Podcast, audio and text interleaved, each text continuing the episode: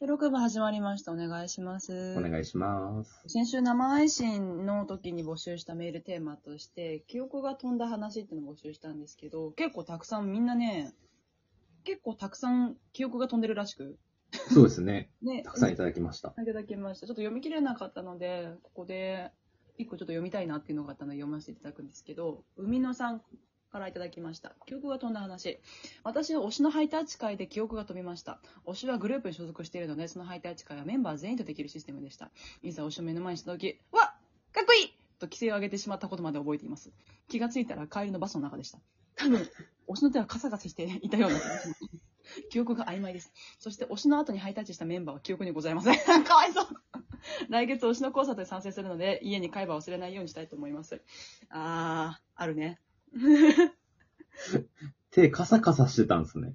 まあ、いろんな人と触れ合ってるから、もうああ、まあそう、そうなるんですかね。かわいそう。そうなんだ。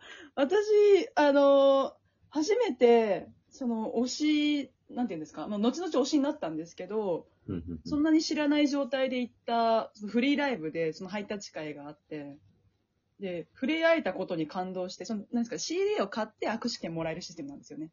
はいはいはいはいはい。なん、で、ハイタッチ終わった直後に隣のブース、グッズブース行って CD もう一個買って、もう一回ハイタッチに行ったことがあります。謎な顔。連続で。そう。あ、すごく良かった。1枚くださいって言って、だから家に3枚ぐらい CD があるんですよ、それで。そうなんです。すごい、それは私思い出ある。で、なんか、その、後々ファンになった後にもう一回フリーライブやるってんで、あの、メンバーが変わったんですよ。はいはいはいはいはい。データトニックスでアカペラグループなんですけど、はいはいはいはい。一人変わって、そっからフリーライブになったんで、絶対伝えたいことがあると思って、ハイタッチして、私あなたの大ファンなんだよっていうのを英語で伝えて、あ、ありがとうって言ってからパンパンパンって他のメンバーで、Love you! あ、Love you! I'm so love you! みたいな感じで言って、やったのは私は覚えてます。わかるわかる。なんか、うわっってその声が出ちゃうのは気持ちわかる。ありがとうございます。そうそうそう。そんな感じで、たくさん見られてございました。だってそういうふうにメールテーマを設けてるし、その他に慢性的に受け付けているメールテーマとして、紅白マウント合戦という私にマウントを取れるで、えっとエピソードを募集してるんですけど、はい。怖いもの知らずの人がまた送ってきました。ありがとうございます。かごめさんからいただきました。私のバネッサさんにも負けない自慢についてですが、推しの俳優であるマッツ・ミケルセンさんとツーショットを撮り、その写真にサインをしてもらったことです。すげえ。とあるイベントに出席するために彼は来日したのですが、その際にツーショットとサインを書いてもらいました。しかもコロナ前のイベントだったので、マスクもアクリル板もない状態での撮影でした。右肩を抱かれながらお揃いのポーズで写真を撮りました。そしてその写真に金色のペンでサインを書いてもらいました。この写真は私の家宝です。推しとのツーショットはなかなかないと思うので、私の歌詞ということはいかがでしょうか？えっとね、私は、私はツーショット撮ってもらったことがある。お、し、サインという点では私ももらったことがある。お、し、私はビデオメッセージももらったことがある。おー、すごい。私の勝ち ギリギリだったな いろんな、いろんな過去の思い出を持ってきて。あり合わせのい、ろんな引き出しを開けて、あり合わせの武器で頑張りました、今。マッツ・ミケルセンすごいね。マッツ、わかります？あ、今調べました。あの、調べたらわかりました。わかりますよね。あの、ハン、あれ、ハンニバルか。ハンニバルとか、今、あの、ファンタスティック・ビーストに出てる、はいはいはいはいはい。あの方ですね。あの人、すごい、かっこいいよないいいいなぁ、だけど、私もう負けてないから。いいなって言ってしまったけど、私も負けてないんだから。何よ。ありがとうございます。こんな感じで。ギリギリ勝ちましえ、ギリギリです。僅差だったね。うわ、おもろい試合。た。ありがとうございました。その他にも、普通メールもいただいているので、ちょっと読みたいと思います。えロナさんからいただきました。こんにちは。以前メッセ飛ばした横浜でセボンスターをもらった女です。あの、1年目のね、記念で彼氏からすごくいい雰囲気でもらったネックレスがセボンスターみたいなネックレスっていうね。あの方ですね。収録から聞いていて、セボンスターの話の補足的話、補足的話をしたいと思い飛ばさせていただいています。まず、彼と5年半続いている理由は、大学のサークルで出会ってから、私が彼に一目惚れをし、片思いをしていました。時が経つにつれ、両片思い状態になり付き合い、それ以来ずっと、それ以来お互いにずっと気持ちは変わっていないので、今に至ります。もらった場所は港未来の景色のいいところで、渡し方は道明寺と同じ渡し方です後ろからかけられました 俺とお前は、俺とお前は同じ土星人だからってか？そこ、そこまで言ったかは書いてないですけどね、メールに。土星人なの？ロナさんは土星人なの？いや、そこまで書いてないですよ、メールに。飛行機を追っかけた港未来で。そっか。目を開けて、目閉じてたんだ目を開けて確認したらまさかの十字架ネックレス。ある意味期待を裏切ってきて笑いました。面白い男。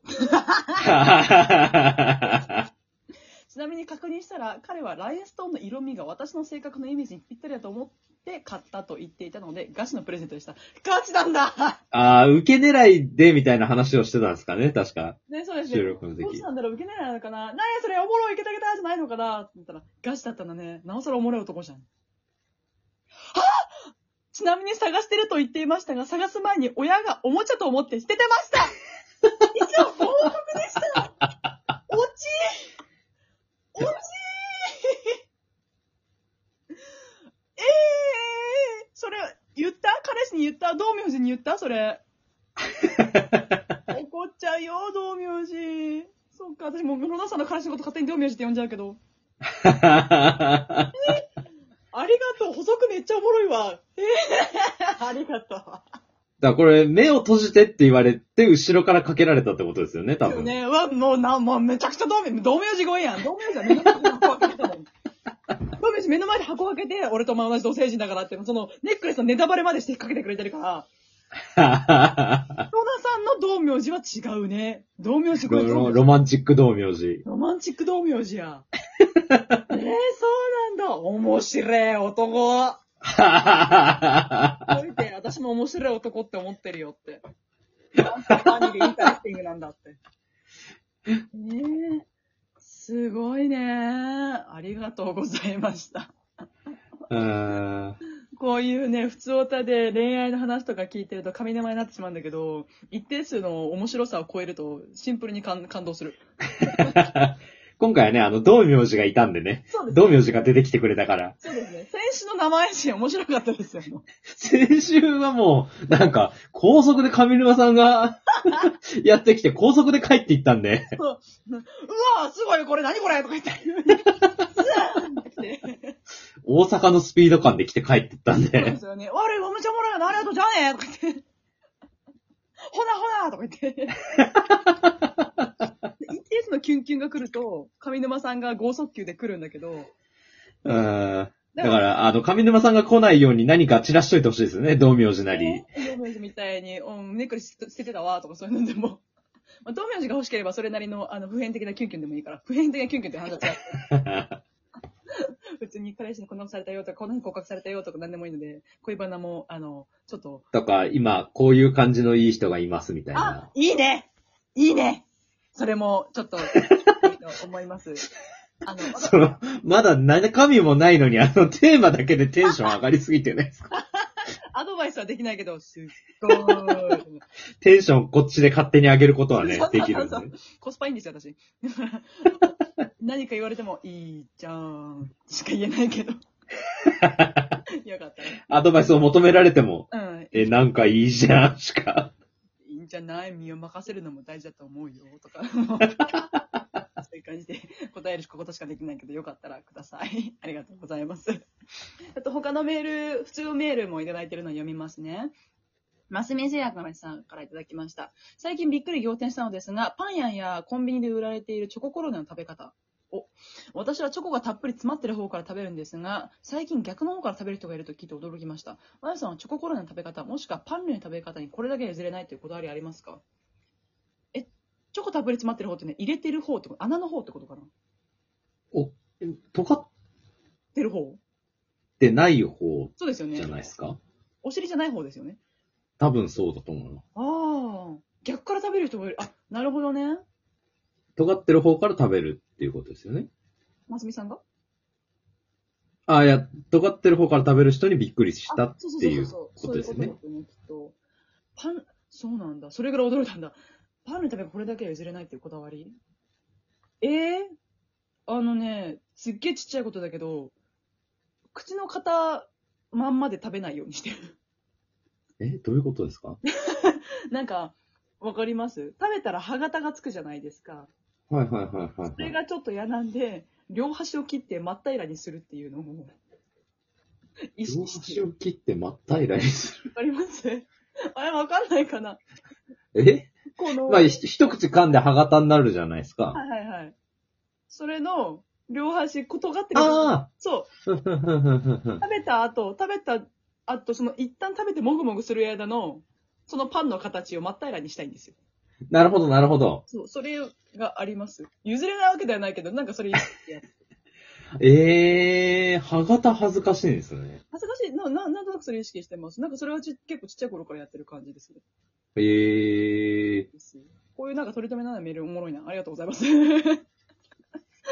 さあ、こんな感じでメールたくさんありがとうございました。ちょっと次回のメールテーマをご報告したいと思います。次回のメールテーマは、子供の頃の鉄板エピソードです。親に連れられてこんなことがあった。友達とこんなことをした。学校でこんなことがあった。赤ちゃんの頃 4060g だった。こういうこともしたいと思いますので、最後だけね、実話が。え、私の話ですね。なので、メール、あの、ラジオラジオトークのアプリがある方は、えギフトを送るか質問を送るから、もしくはメールアドレス、パネット .hossa.jp ラジオトーク .jp までお送りください。よろしくお願いします。その他メールテーマ以外にも、今みたいな紅白マウント合戦という私にマウント取れるエピソードもしっかり、普通メールもたくさんあの募集しておりますので、上沼恵美子を聞きたい方は、ぜひよろしくお願いいたします。ありがとうございました。また来週お会いしましょう。ありがとうございました。